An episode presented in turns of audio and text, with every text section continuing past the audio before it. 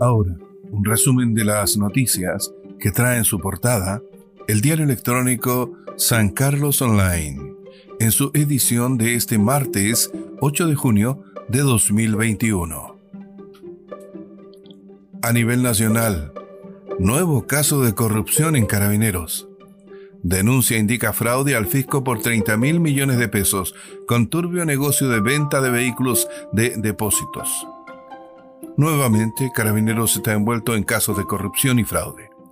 La noche de este domingo, en el programa Pauta Libre de la red, la periodista Alejandra Matus reveló una polémica denuncia en donde funcionarios de la institución policial son acusados de rematar y blanquear autos remolcados sin decreto municipal y provenientes de un aparcadero privado.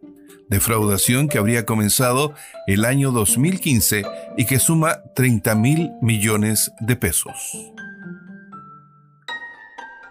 En el plano local, alcalde Méndez pone pausa en sus últimos días de gestión. A pesar del corto tiempo en el cargo, el alcalde Pedro Méndez se vio obligado a pedir días administrativos, debido a la presión que le ha significado el cargo y el hecho de enfrentarse a medidas administrativas que requieren de su firma responsable.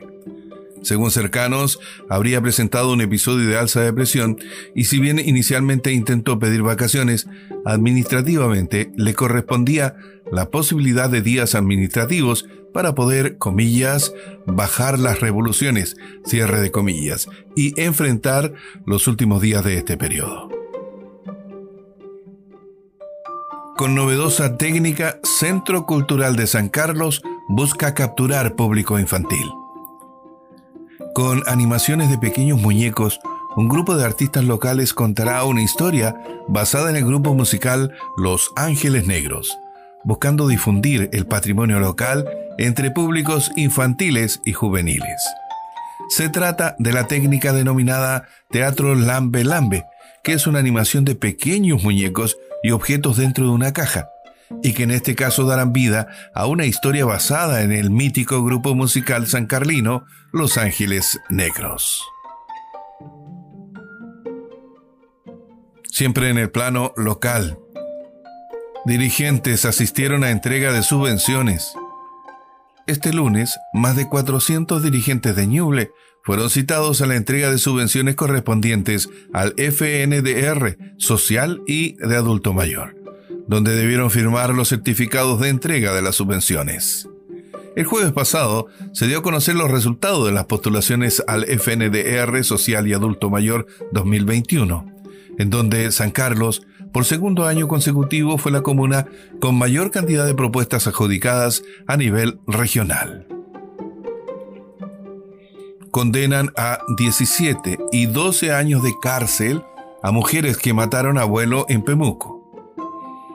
El Tribunal Oral en lo Penal de Chillán dictó sentencia contra dos imputadas por el homicidio de un adulto mayor de 90 años en Pemuco.